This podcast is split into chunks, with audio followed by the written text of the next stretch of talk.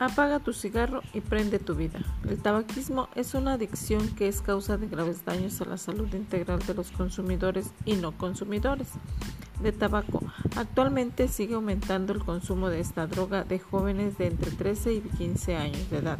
Fumar puede causar riesgos en tu salud y en la de los demás, ya que 500.000 personas al año en México fallecen por la exposición involuntaria al humo del cigarro.